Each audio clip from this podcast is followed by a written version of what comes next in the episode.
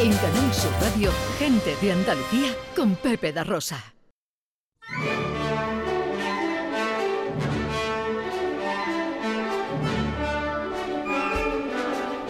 Producciones radioteatrales Gente de Andalucía presenta Escenas de Andalucía.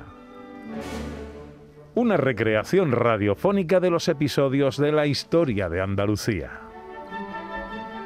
Con el cuadro de actores de Gente de Andalucía. Escenas de Andalucía. Hoy, capítulo 52, la leyenda de la reina mora.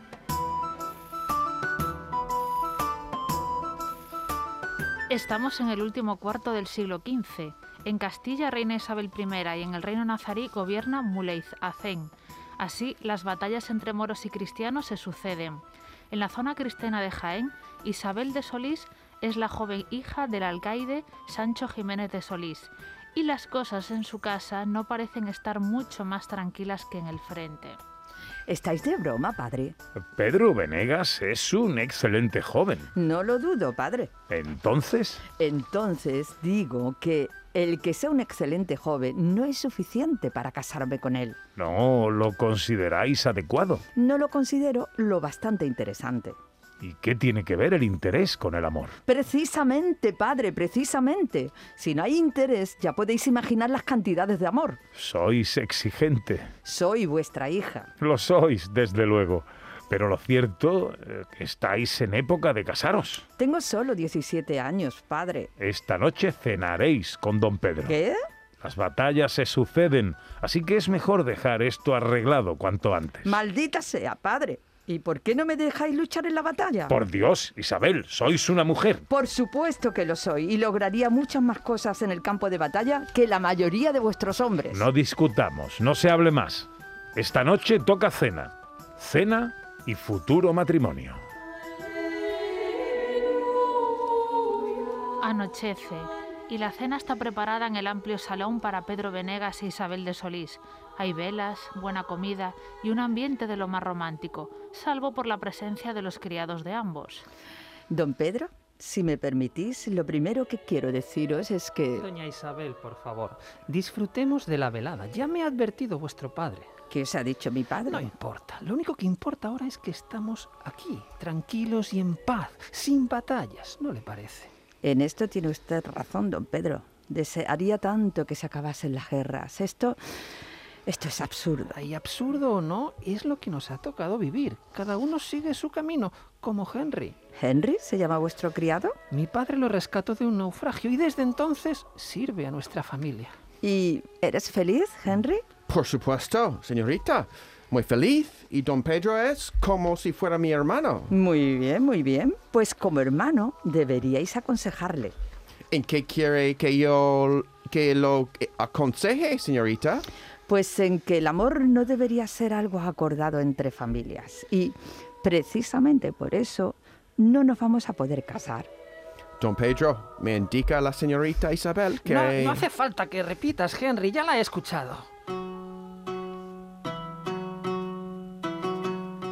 ¿Habéis escuchado eso? Señor, Ruidos de guerra. Ahí fuera. Han llegado. ¿qué? Han llegado los moros, los hombres de Muley Hacén. ¿Cómo dice? Cuidad de Isabel y cuidad de ella con vuestra vida. Don Pedro sale de la estancia al tiempo que en el exterior crece el rumor de batalla y después el silencio, hasta que de nuevo se abren las puertas y entran los hombres de Muley Hacén con sus dagas manchadas de sangre. No os preocupéis, señorita. Os protegeré con mi vida. Henry, es inútil. Son demasiados. Infieles, alejaos de aquí. Os prohíbo que avancéis un paso más. Os mataré con mis manos si tocáis a esta señora, señorita. Os... Henry, Henry, no, no. Los hombres de Muley Hacén acaban con la vida de Henry y se llevan a Isabel de Solís hacia sus territorios. ¿Qué terrible destino le espera ahora a la hija de don Sancho?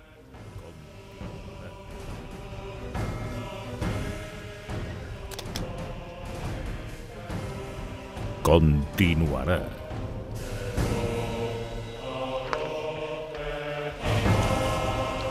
¡Ostras, qué miedo! He perdido una gran oportunidad de, de emitir un quejido del olor. Ah, De haberte muerto aquí en directo. Ah, eh, oh. Lo siento mucho, Sandra. Tranquilo, John Julius, habrá más oportunidades de morir en directo. Oh, quería hacerlo después de saltar esta línea Y Oh. te has llamado a ti mismo mientras te morías. y un profesor de literatura. Increíble, Era vamos. una acotación clara, ¿eh? Que- Oh, Ay, Ah, no. Están eh, diantrantes. no puedo saltar lo que está entre paréntesis. No puedo. No, no pasa nada.